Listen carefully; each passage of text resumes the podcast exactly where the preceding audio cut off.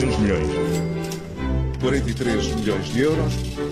Desculpa, mas são muitos números. E hoje, Judite França e Paulo Ferreira, na moeda de troca, começamos por olhar para a Thomas Cook. É verdade, a agência de viagens centenária fechou, faliu, era uma das maiores do mundo eh, e tinha de buscar o seu nome ao fundador, aquele considerado o fundador do turismo moderno, empresário inglês do século XIX, que organizou as primeiras viagens lúdicas em grupo e pagas, obviamente. Bom, a empresa tinha 178 anos de atividade e tem sido notícia em todo o mundo porque a sua falência abrupta deixou milhares de turistas, eh, no fundo, encurralados nos seus destinos de férias em todo o mundo eh, e há, 105, há 51 destinos afetados em 16 países e Portugal não escapou. Cerca de 500 turistas enviados pela Thomas Cook estavam no Algarve e tiveram que eh, encontrar meios próprios para regressar. Ora, com este pretexto, os hoteleiros algarvios reclamam agora a criação de um fundo de compensação para fazer face a estes prejuízos. O fundo uh, teria um valor de 15 a 20 milhões de euros certamente que este valor é superior ao impacto do desaparecimento da Thomas Cook, isto porque o operador britânico fazia, trazia cerca de 20 mil turistas por, a, por ano para o Algarve e no aeroporto de Faro aterram todos os anos quase 9 milhões de turistas, portanto é uma pequena gota. Mas eh, a Thomas Cook não era em, em Uh, de todo pequena. Não era só uma gota d'água. Não, não era. Era um colosso no setor.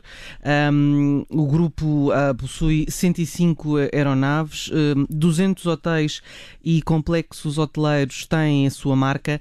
Um, registrou no ano passado perdas avaliadas em cerca de 1.680 milhões eh, de euros para termos uma ideia da grandeza, 7% uh, do PIB português e deixa cerca de 10 mil pessoas uh, no desemprego. Muito grande mesmo, e este colosso faliu. Uh, e foi morta basicamente pelas aplicações de marcação de hotéis, voos, aluguer de automóveis, aplicações online, pelas vendas de pacotes online. hoje o recurso a agências de viagens tradicionais é muito raro e nós podemos ver isso por nós próprios e pelos amigos, e só acontece de facto quando se pretendem serviços especiais e raros ou destinos mais complexos. E o que se passa com a Thomas Cook já se passou antes por exemplo, com a Kodak, que quase foi morta pela uh, fotografia digital. E era também um colosso, era a marca mais famosa uh, para material de fotografia, filmes de fotografia, um, e, e, podemos recordar uh, também nesta, no fundo, nesta lista de, de negócios in, com enorme impacto tecnológico, os táxis tradicionais, ameaçados agora pelas plataformas eletrónicas. Há bem pouco tempo em Portugal tivemos essa grande polémica e foi preciso regular essas plataformas eletrónicas. As livrarias e as vendas de livro, livros online também, estão muitas a encerrar.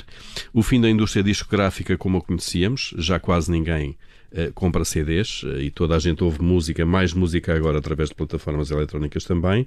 Uh, a distribuição de conteúdos como filmes, séries e documentários, que está a provocar também no negócio tradicional de televisão.